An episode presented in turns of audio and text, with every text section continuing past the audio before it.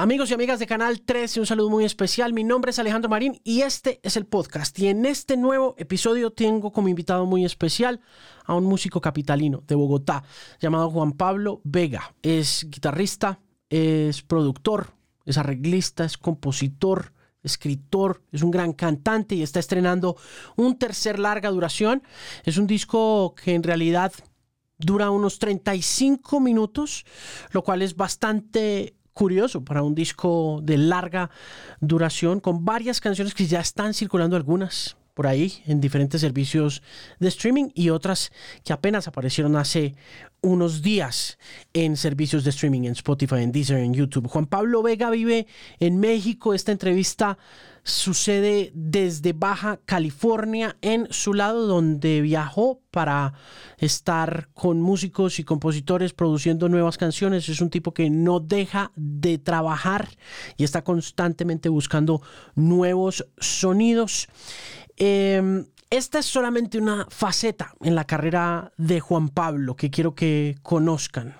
Esta faceta es la más notoria, evidentemente, porque es su faceta como artista, pero no es la faceta con la que más cómodo se siente. Y sin embargo, como músico, pues le nace sacar estas canciones allá afuera. Una de ellas se llama Joderlo Todo y es una de las más notorias de este nuevo repertorio, pero quiero que sea él quien les cuente un poco la historia detrás de estas nuevas canciones y por supuesto de nuestra relación y nuestra amistad, que es el motivo de esta conversación con quien considero es uno de los mejores compositores, productores, arreglistas y cantantes en estos momentos en Colombia. Aquí está entonces Juan Pablo Vega, mi invitado muy especial en el podcast por Canal 13.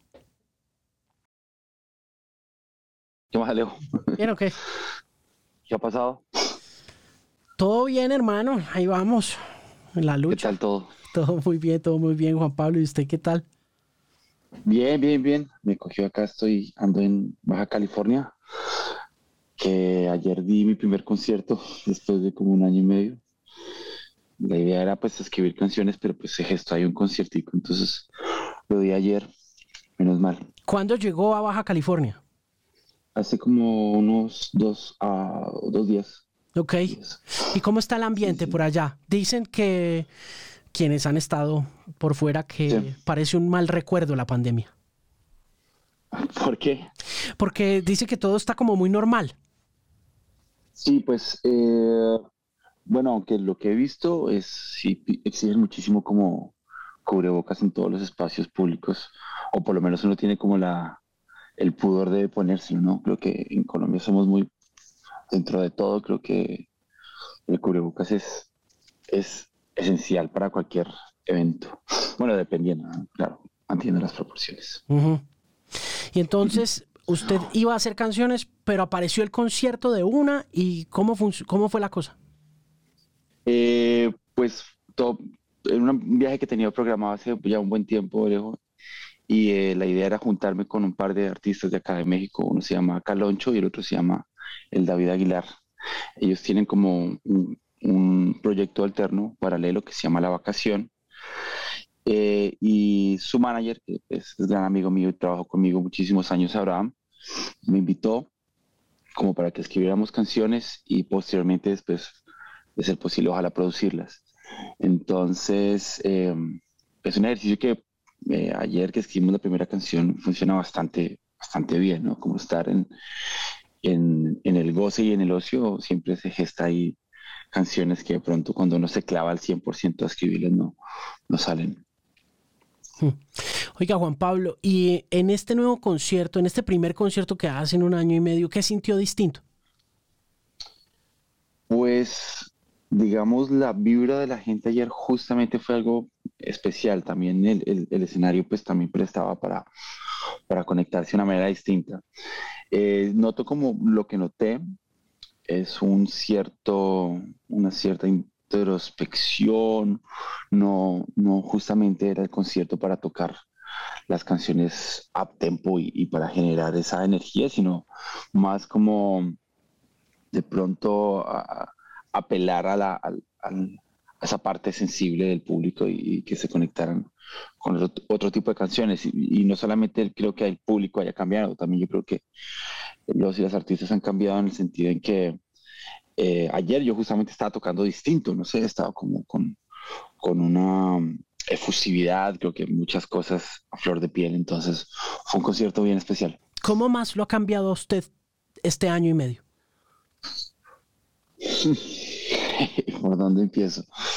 Pero creo que, creo que nos cambió a todos, ¿no? Desde, desde eh, dejar de mirar tanto para afuera y más en este ejercicio tan narciso a veces como de ser artista, que todo el tiempo se está uno perfilando en redes sociales y, tratando de mantener como, como una cierta apariencia. Eh, eh, em, entonces yo creo que lo que lo que hizo fue parar un poquito esa dinámica que venía con una voracidad a toda y empezar a mirar pues para, para adentro y pues uno ahí en ese ejercicio yo creo que encuentra cosas sorprendentes, eh, reencontrarse, reencontrarse también con la familia, con muchísimas cosas. En mi caso en, en particular como productor, los procesos de producción se volvieron muy a distancia y eso tengo que admitir que me costó muchísimo trabajo. Eh, um, porque se vuelve, se pueden entrar en nebulosas muy fácil, ¿no? El hecho de estar rebotando un mail, el hecho de estar en una videollamada y no estando en el estudio como acostumbro, pues eh, se, se, se, se dilata un poquito ese proceso creativo. Eso lo extrañé. Por otro lado, como artista, creo que hay una línea editorial que nace a partir del 2020-2021 como eh, con una, ¿cómo podría decirlo? Como con una, una línea editorial como de, canciones un poco down, pero con, ganas de salir de ahí. Em, y nada, ahorita haciendo como el, viendo como el big picture de la cosa, madre, sí, sí hubo como una, un tipo de canciones que escribí que, y que, que redundan un poco en ese, en ese sentir como, eh, como, como abajo, un poquito de energía. Sí, y, y, además de eso, em, en el concierto, ¿canta las nuevas canciones? Sí, eh, justamente este disco se me dificulta mucho traducir eh, pues toda la, la, programación y en sí la producción, traducirlas a, a la guitarra y voz, que fue hacia el concierto. Pero, pero nada, en esa búsqueda de traducir esa producción a la guitarra, mm, las canciones pueden coger como otro color distinto y eso pues también es, es para mí fascinante. Sí. Cuénteme del proceso de grabación de este disco. ¿Cómo, cómo empieza? ¿Cuándo empieza? Y mm, cuando termina, cuénteme todo lo que pueda para ver yo qué más le pregunto sobre el asunto. pues salió todo. Este disco ya es un disco que tiene, eh, digamos, fue escrito hace muchos años, hace dos años. Yo, creo que ya habíamos empezado el proceso de, producción. Yo acostumbro a grabar en un, en un, estudio precioso a las afueras de Ciudad de México que se llama El Desierto. Es un lugar que queda como en medio de un bosque y eso también como que permite eh, poquito salirse de la rutina de los estudios de grabación a veces que los, comunes tienen como ese taxímetro y ese, ese, ese tiempo limitado. Entonces decidí ir como a un lugar que pues ya lo, considero mi casa y donde normalmente produzco. Y mm, muchas de las canciones pues una vez más quiero como siempre invitar muchísimos músicos y como defender un poquito toda esa colectividad en la música y contrarrestar en cierta medida esa cuota digital. Entonces eh, fue un, disco con, una artesanía de grabar cosita por cosa, de no utilizar tanto plugins, sino eh, si vamos a grabar el sintetizador, pues vamos a grabar el que es. Eh, hubo mucho sintetizador, el Juno 106, el Prophet, bueno, Utilizamos también, eh, eh, bueno, mucho piano electromecánico, el Rhodes, el Wurlitzer, toda esa grabación como instrumentos supervisada por ingenieros y, y, nada, encuentro como una especie de fascinación todavía, un romanticismo alrededor de ese tipo de grabaciones. Em, y el disco se terminó de grabar yo creo que a finales del 2019. La última canción que escribí para, para, para ese disco es una canción que se llama Joderlo Todo, eh, que creo que fue como, llegué a ese punto cuando la escribí, sentí que ya había concluido como ese proceso de este disco. Entonces, eh, ese más o menos fue el, proceso, Alejo. Mm. ¿De dónde nace Joderlo Todo? Es una gran canción además. Gracias. Esa canción eh, realmente estaba como cansado de redundar en, ciertos colores, ¿no? Entonces traté de ponerme una, vara donde no, no, no cayera en los mismos lugares comunes, ¿no? Sin embargo, es imposible, pero, o sea, pero por lo menos está el espíritu de querer hacerlo. Y joderlo todo, eh, eh, probablemente es, la canción favorita que, yo más disfrute eh, escuchar, ¿no? Y son de esas canciones que normalmente cuando termino una producción o algo mío, no lo escucho en buen tiempo, trato de darle como ese aire. Justamente joderlo todo, esa, que, esa canción que, escucho y, me doy como la palmadita en la espalda.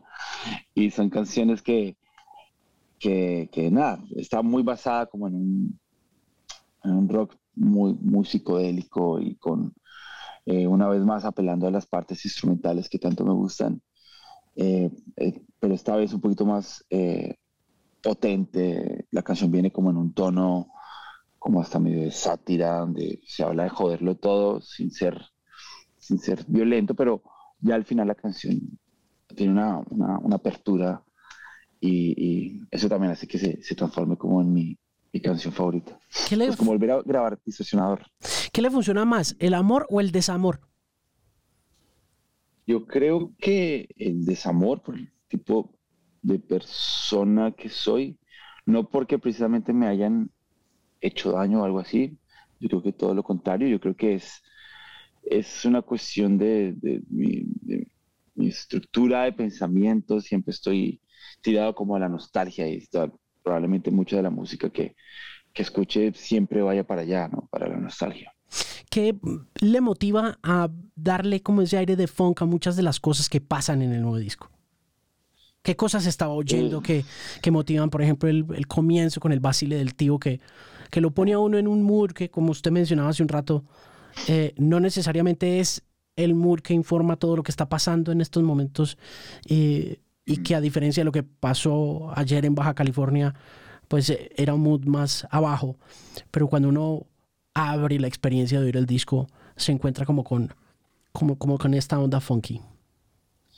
Eh, pues yo creo que el funk siempre me ha acompañado, digamos, desde, desde muy pequeño siempre he sentido ese interés eh, de, investigarlo yo creo que lo del Basile del tío también corresponde a, un, a una necesidad de callar mi voz y de eso, de ser un poquito las estructuras convencionales de un solista, ¿no? Que siempre es la canción, es siempre la voz, la letra, plantea inmediatamente y hace menos, a veces, hace menos interesante.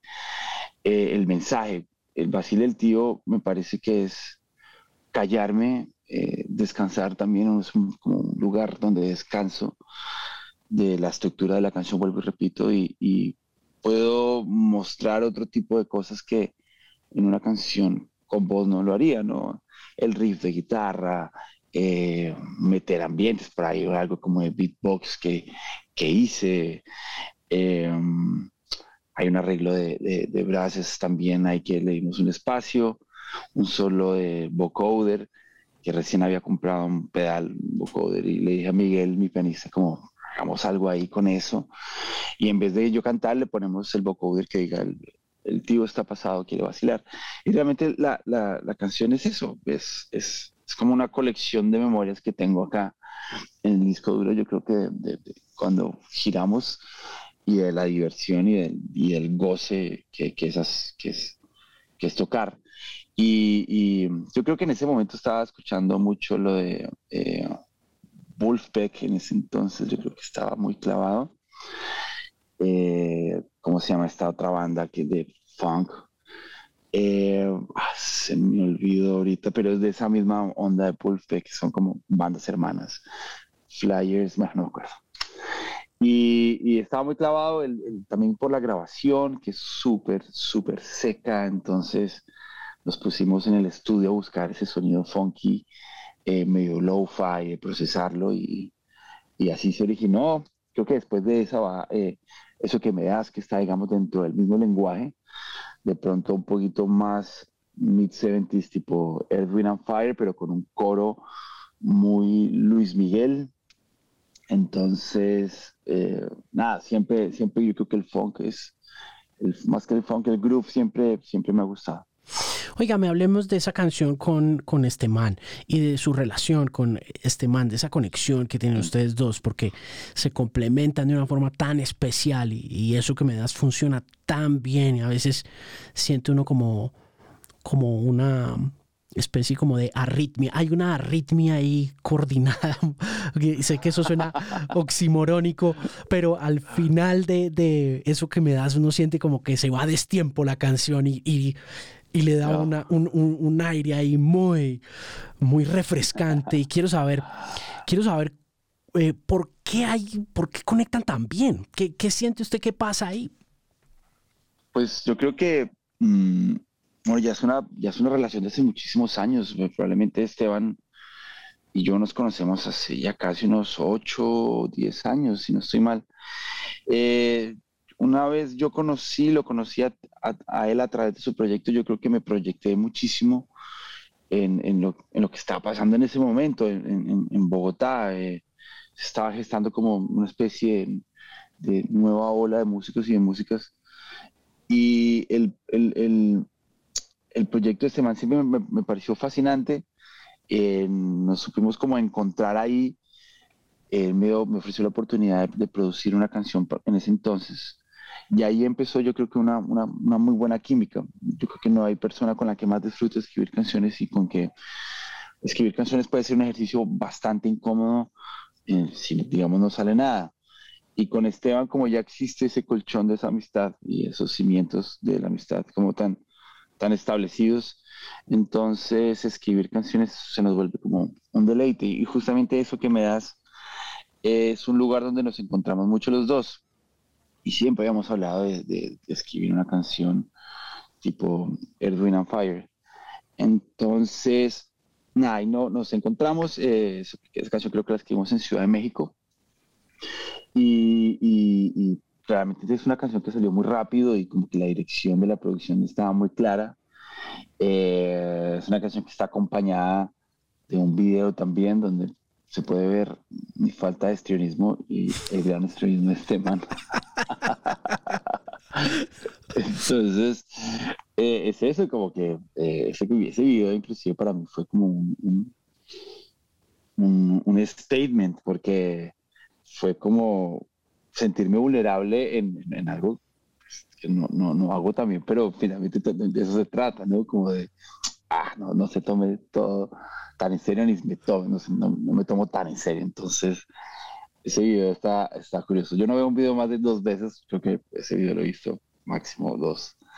Y, pero tiene, tiene su onda, ¿no? Tiene también su, su, onda ahí, salir yo bailando y bailando mal y este man haciéndolo muy bien.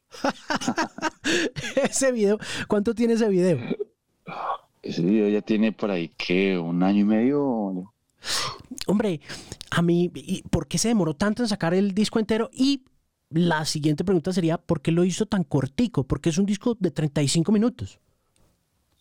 Pues yo creo que, bueno, ¿por qué me demoré tanto? tengo un, no sé si es una habilidad en este punto o si es un defecto y es que no paro de producir música, entonces se empiezan como a, amontonar las, las canciones y, y el, ejercicio que ahorita quiero hacer justamente es eh, no, no arrumarlas tanto, sino canción que haga y produzca que salga lo más fresca posible eh, para, para, también como ejercicio para mí, como de, evacuar y de que la canción todavía esté fresca para mí. Entonces, en este disco sí, esas son canciones que ya se venían haciendo hace, hace mucho tiempo. ¿Por qué es tan corto? Eh, más o menos para explicarlo, yo estoy ahorita hoy, hoy por hoy firmado con Warner.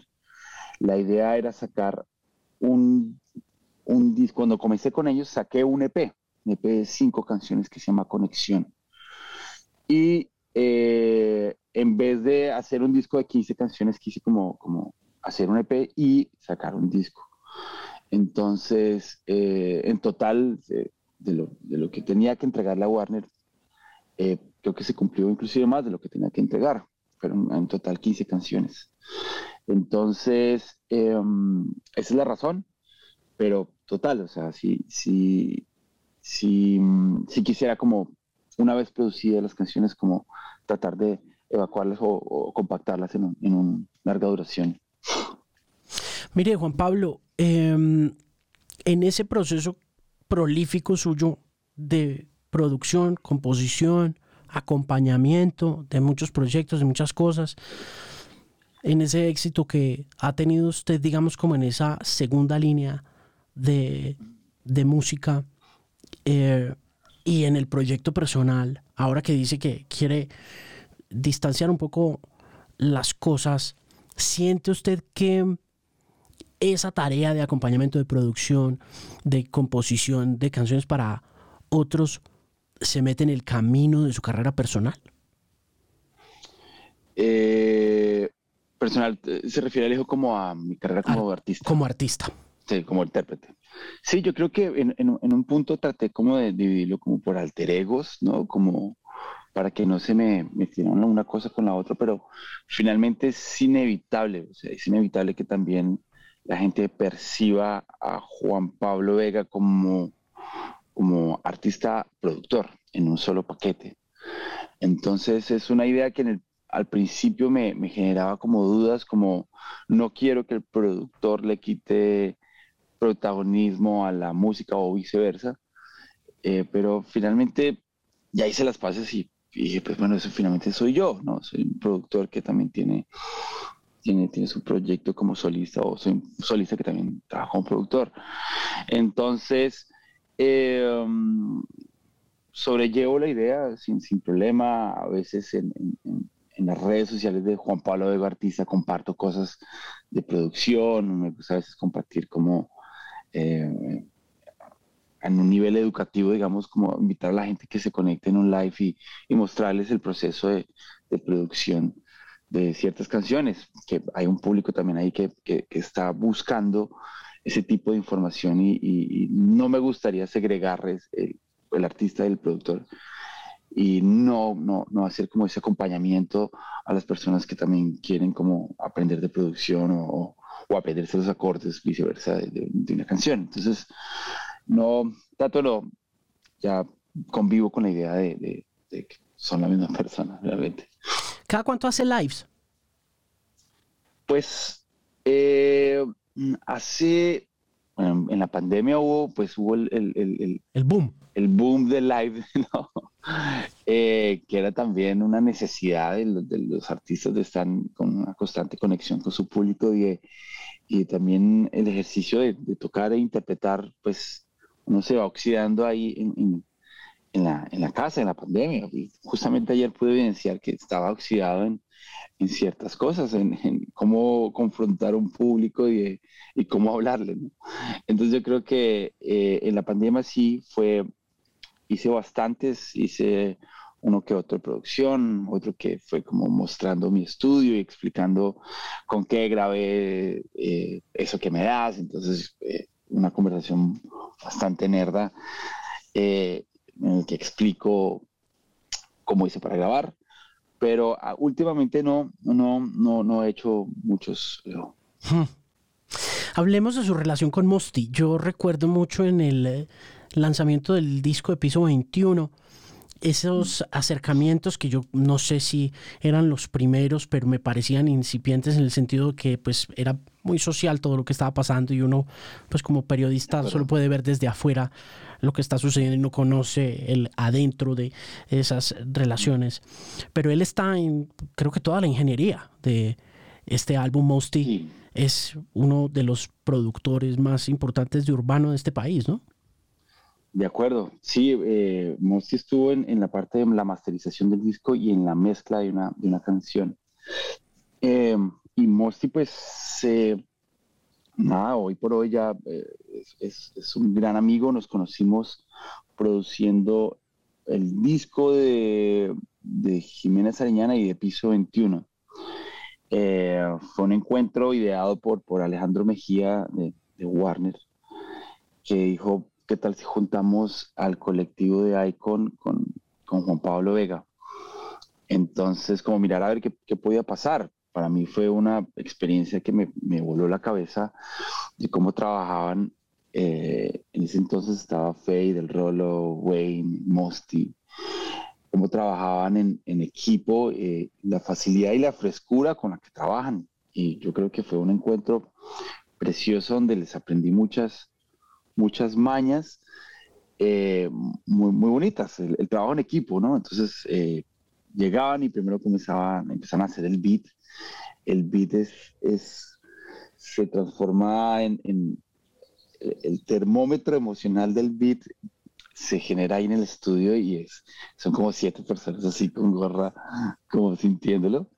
Eh, entonces, eh, a, un, buen alto volumen y empieza uno a vibrar y empieza uno a soltar ideas y se empieza a gestar una canción eh, que, que yo nunca, nunca las, las, había escrito hasta, hasta entonces así, ¿no? Siempre acudía a, la guitarra y voz y, como a, pensar y a sobrepensar el concepto y ellos no, se complican tanto y, y, esa no complicación hace que las canciones sean frescas y que, y que salgan, que salgan sin, sin tanta, sin polemizar tanto, ¿no?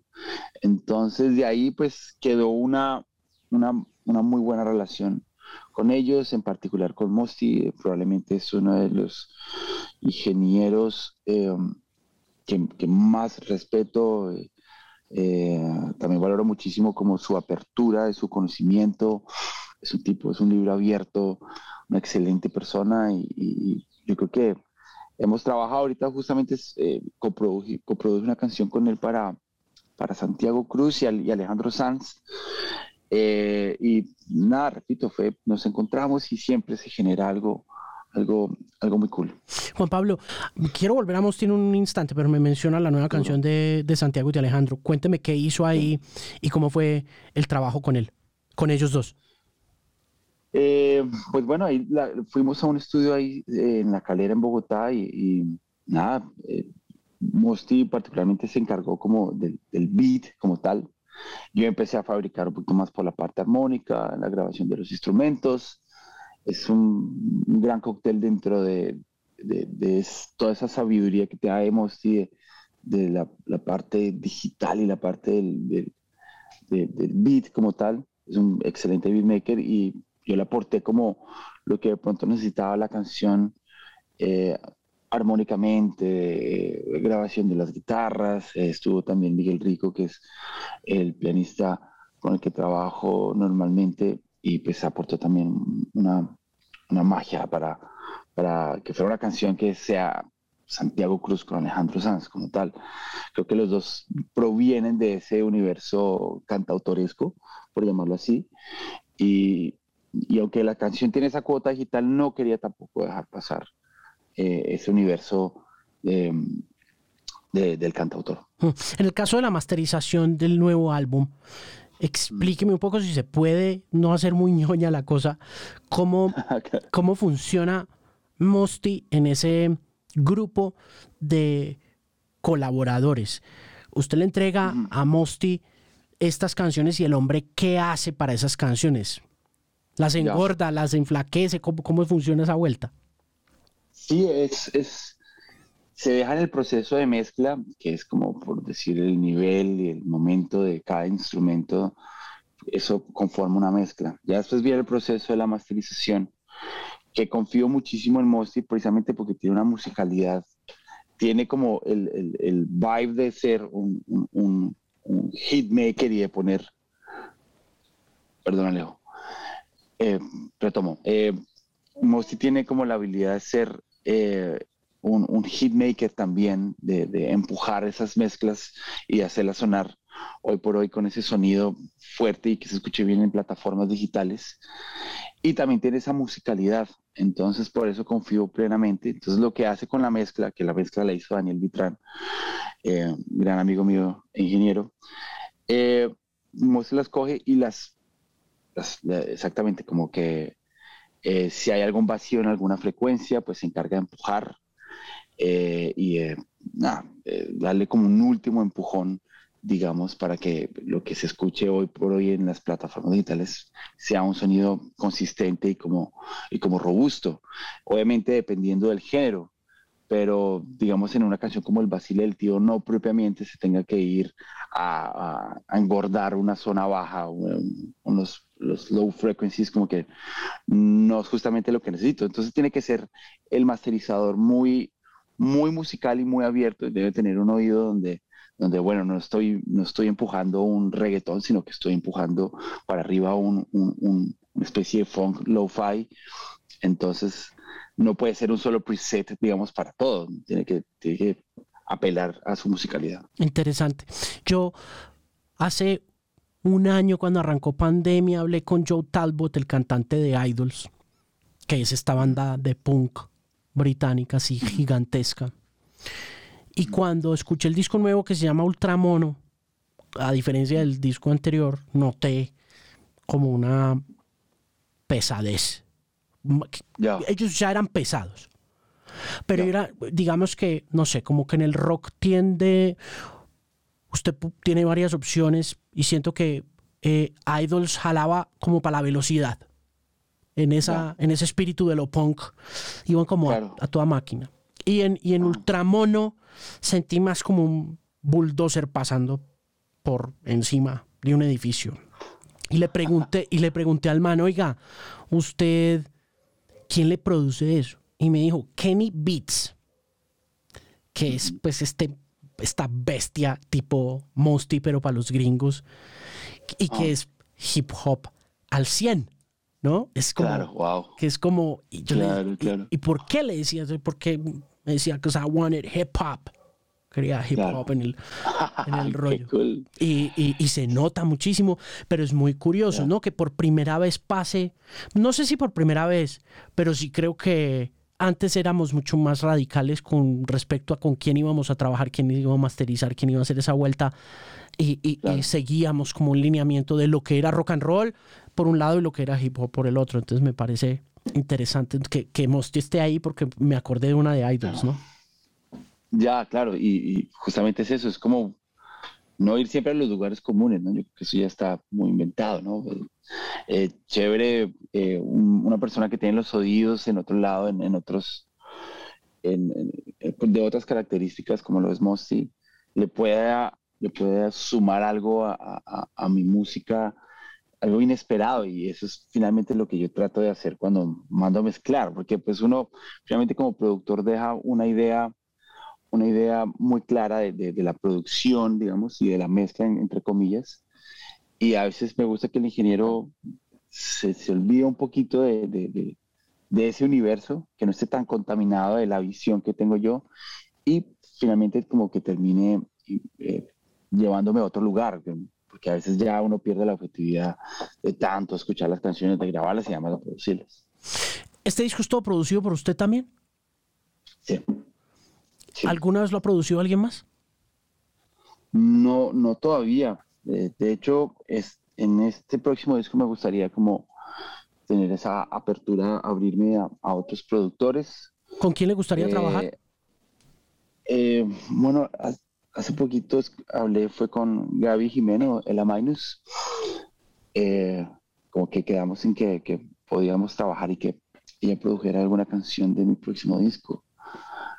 Eh, hay un productor acá que vive en México que me parece súper interesante, que se llama Anjo Claro, él fue el que le eh, hizo el disco a León. A León, exactamente. Mm.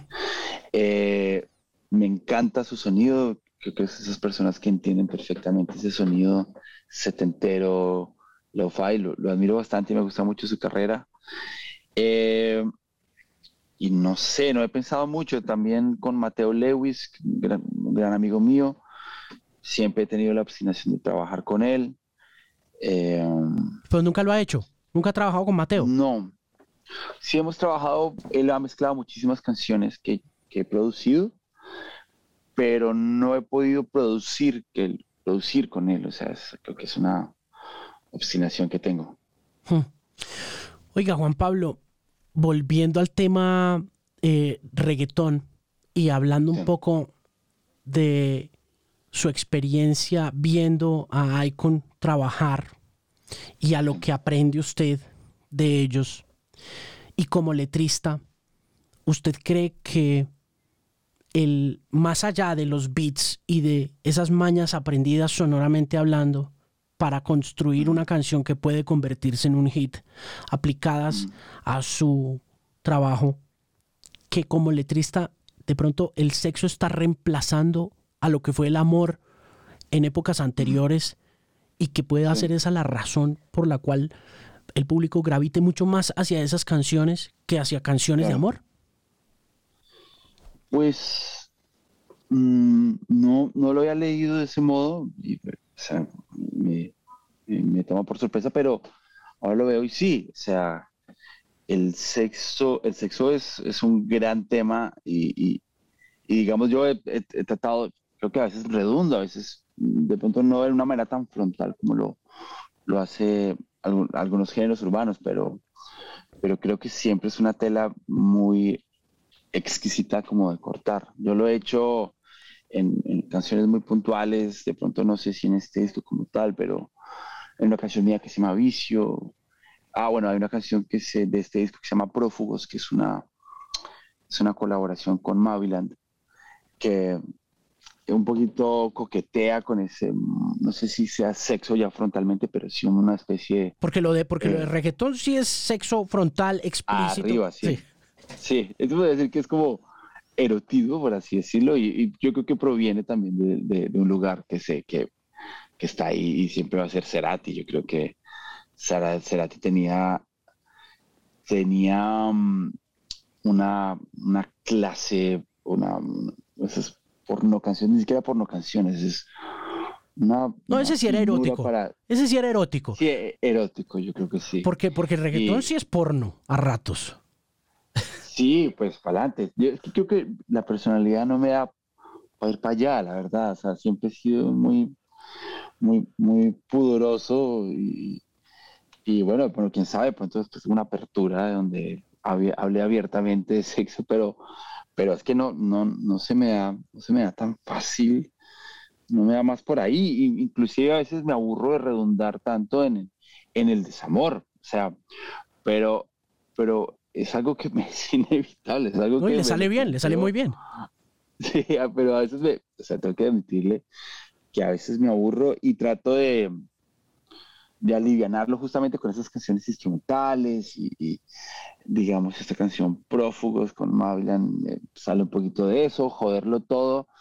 Eh, habla un poquito de lo mismo, pero trato como de apelar a otro lenguaje, a otra cosa, entonces, pero sí, lo del, sexo, no, no, no, me lo he planteado, no, no he llegado a ese punto donde diga, quiero hablar de sexo. Sí, no, y, lo hacen con una frescura. Exacto, no, y, y, lo que, y lo que le pregunto es un poco porque, mm, porque mi siguiente pregunta es sobre, sobre su percepción de público y de públicos en Colombia puntualmente alrededor de, de, lo que se considera comercial o de lo que se considera pop o lo que se considera que está de moda, como usted lo quiera mirar. Y es, y es esa transformación que uno ve de público, porque es que el, amor, el desamor siempre han sido como esenciales para todo lo pop, pero ahora en realidad es un poco esa, ese espíritu explícito y porno que uno no solamente oye en canciones, sino que uno ve en redes por todas partes, ¿no? Como esta apertura de lo sexual, como esta cuarta ola feminista, pero también este desparpajo, ¿no? También a veces una exacerbación de misoginias y todo ese rollo que ah. al fin de cuentas en una discoteca o en un bar está súper bien y es súper aceptado, ah. a veces más aceptado que una buena canción de mm. amor que en los 90 era tote, ¿no? o sea, pum, para arriba Alejandro Sanz, pum, para arriba Luis Miguel, pum, para arriba, ¿no? Es correcto. es verdad. Sí, yo creo que eh, hay un, los, canales están, la percepción de la gente está muy pendiente de su sexualidad, de, de, todos los temas están como tan efervescientes que yo creo que, que, justamente esta música corresponde a toda esa efervescencia. Como, usted dijo, hay unos temas que están muy álgidos, el feminismo, la misoginia, el fin del heteropatriarcado. Entonces yo creo que eso también hace, genera ese, ese trunes como de, acá estoy yo, esa es mi sexualidad y estoy completamente orgulloso, orgullosa de eso. Entonces, eh, estoy quedando atrás, entonces. No creo, no creo, no. Eh, es, de hecho, no, de hecho, e, es, curioso que, mm, estando en una major, pudiendo simplemente, teniendo el talento que tiene, podría haberse ido por el reggaetón pudo haberse sentado y decir, ¿sabe qué? Voy a escribir cancioncitas mucho menos... Eh, es decir, sus canciones tienen una simpleza que permiten cantarse, que permiten estar dentro de lo pop. Pero pudo haberlo hecho mucho más simple y decir, esto me queda bien, estos manes, yo ya sé, ya, ya me les sé las mañas, voy a, montarme ahí. sí, no, o sea, probablemente, digo, siento que podría explorarlo. Lo que pasa es que sostenerlo, conociéndome, que, se me dificulta mucho, se me nota todo en la cara. Entonces, eh, ya el videito, el, el, si este mal me costó, imagínese. uno de perreo. uno de perreo, o sea, y más en mi, en mi timidez y en mi, en mi introversión hubiera sido un, artista de urbano muy incómodo, pero, pero bueno, le hubiera podido hablar a ese público sensible de las personas que se quedan sentadas en la fiesta, probablemente. ¿Ha vuelto a trabajar con Manuel Medrano? Sí, eh, justamente ahorita estamos terminando su segundo disco. ¿Regresó eh, Medrano? Ese sí se fue de una, ese sí se fue por el dembow y por el reggaetón un tiempo. capitalizar. no, mentiras. Yo, eh, esa, esa investigación de Manuel fue realmente genuina, ¿no? Fue como de esa inquietud de, buscar como otras sonoridades y, válido, o sea, totalmente válido. Eh, obviamente tiene un público que es un público muy, muy, muy, muy fuerte y que realmente encuentra en Manuel como eh, ese escape a esa sensibilidad, justamente para escapar de lo que estábamos hablando ahorita, de, toda esta era sexual y querían, eh, ese público siempre está buscando ese lado sensible, ¿no? Entonces, eh, la experimentación de Manuel, bastante válida. Ahorita estamos haciendo un disco que, estamos volviendo, digamos, a, a esa, ese color del, del primero. Uh, todo el disco es, es un formato de banda hiperpurista, vuelvo digo, nada de plugins, muy poco de, de, esa cuota digital, sino todo grabado en estudio por músicos. Entonces, eh, va a estar interesante ese, ese, disco. Estaba leyendo ayer en el New York Times a Bjorn Alveus de ABBA, que le pidió a un analista holandés que se llama Mark Mulligan, que le hiciera un estudio de pandemia de, mm. del estado de regalías, del negocio como de compositores y todo ese rollo. Ah. Y encontró pues la preocupación que creo que todos ustedes los músicos tienen alrededor del modelo de negocios que plantea el streaming o la reproducción digital a través de plataformas como Spotify, Deezer, Apple Music, Tidal, etc. Y decía una cosa que me llamó la atención y que le quiero compartir eh, decía Alveus que lo que más le preocupaba de esta era y del modelo no era el negocio como tal, sino el hecho de que los artistas ya no eran tan importantes como las canciones. O también la otra cosa era que las canciones eran mucho más visibles que el artista, que en la mayoría de los casos la gente reconoce la canción, pero no, no reconoce el artista. ¿Usted qué opina de eso?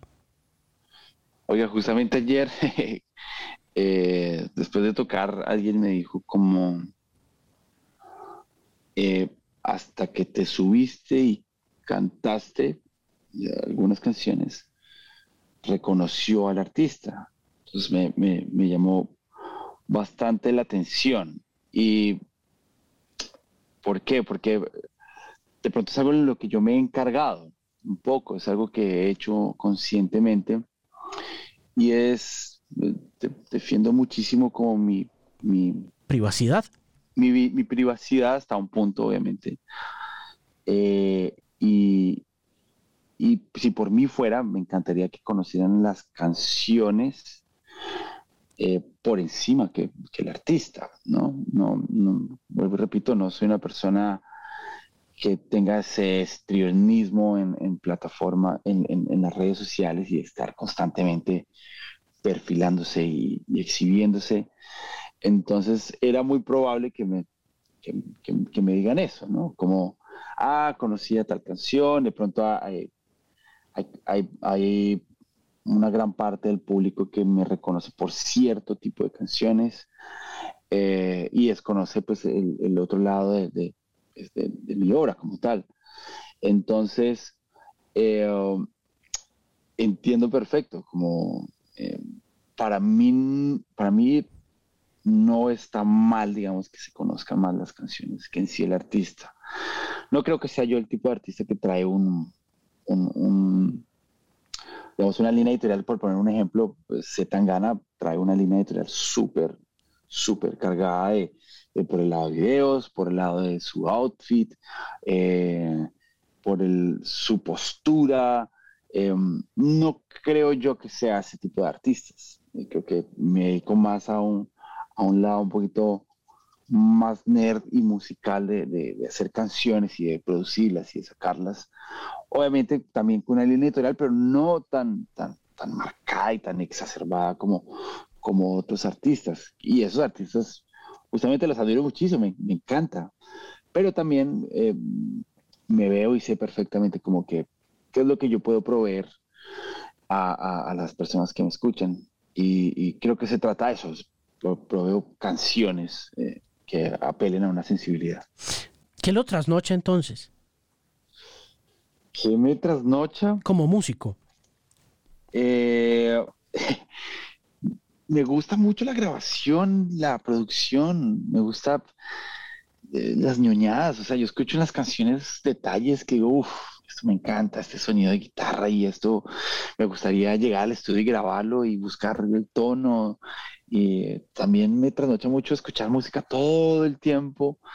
Eh, ahorita yo creo que estoy muy clavado con, con las canciones, como construir canciones desde otro, desde otro lugar, voy a contar una vaina muy, muy, muy, muy, muy curiosa que pasó hace poco escribiendo con, con Mike Bahía y otro grupo de artistas. Llegamos a, una finca eh, aledaña a Medellín y habían como eh, lo que llaman top liners, ¿no? Estaba Bull Nene, gran top liner. Y el ambiente para escribir canciones no era el que, vuelvo y repito, no era ni, ni el de guitarrita, ni de sentémonos, ni de eh, estresarse y como no está saliendo nada, ¿qué vamos a hacer? Tenemos el... No. Había en una esquina un Nintendo y en otra esquina había un PlayStation 5 con FIFA. Y había un Risk, donde todo el mundo jugaba Risk todo el día. Una partida de Risk son seis horas. Entonces, y, y paralelo, pues de pronto alguien estaba haciendo un beat, yo estaba haciendo un beat ahí con Miguel, y nada, mientras jugaban Play, eh, sonaba por allá atrás el beat y, y, de pronto a Bull se le, se ocurrían ideas de, ideas, ideas, melódicas mientras jugaba FIFA.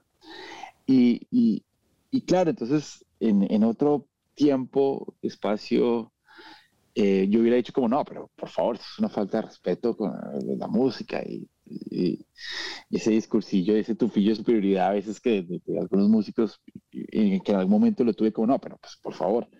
Pero nada, lo que estaba haciendo Bulen ahí era, era muy, muy, muy curioso porque tenía su cerebro en una gran parte eh, jugando play y la otra parte, que es esa parte como de la frescura y de no pensar tanto, estaba generando una melodía fresca y, y que, y que, y que es, así, o sea, no, no, es tan, no es tan en serio, o sea, y, y, ese es un modo de trabajar que yo digo, wow, como, qué cool, y, finalmente terminamos escribiendo en esa oportunidad como cuatro canciones con Michael, Michael es un excelente músico, también estábamos con otros compositores y compositoras, y ese era el ambiente, jugar Risk, comer sabroso, jugar Play, y de vez en cuando ahí como tirar melodías y nada, y vámonos. Cosa muy interesante. Mire, ¿está, ¿está contento? Usted es de los tipos que, que, se nota que, que, puede no, no estar muy contento con un resultado final. ¿Es perfeccionista? No, con el paso del tiempo creo que le, he terminado, termino soltando, o sea, no, no, no me pongo como, uy, no, eso no quedó, o sea, Obviamente me encargo en la grabación, pues si sale un alter ego de Juan Pablo Vega hiperhistérico y súper, súper exigente, digamos, a la, a la, hora de exigirle al músico, eh, como de, bueno, eh, hagámoslo pasar eh, con los ingenieros como, oye, que eso quede bien grabado, o sea, ahí me exijo muchísimo. Ya una vez concluye la parte interpretativa, ya empiezo como a, relajarme y a buscar el goce en esa parte como de experimentación, ahora pongámosle una reverb por acá y el delay por ahí, eso ya empieza como a relajarse y ya después entrego el material al, ingeniero, que en este caso es Daniel Vitrán, y él se encarga de concluir el proceso y, claro, trato de apoyarme en un grupo de trabajo que, me funcione y, que me libere un poquito también de cargas. Entonces no, no me estreso tanto, la verdad, o sea, no no quedo inquieto de que escuche ahorita el disco y diga como, ay, acá está este error, no, no. Eh, ya lo dejo ir y eh, es lo que es, ¿no? ¿Cuánto tiempo más va a estar en California? En Baja California yo creo que hasta el jueves y ya regreso para Bogotá. Bueno, pues mucha suerte por allá, felicitaciones, está muy chévere el disco concreto, a la Pepa, como dicen aquí en Bogotá, le mando un abrazo, siempre, siempre es un gusto conversar y catch up con usted. Muchas gracias, Alejo. Siempre es un placer, siempre se lo he dicho hablar ahí con usted de música. Gran abrazo, hablamos. Bueno, juicio. Chao. Chao.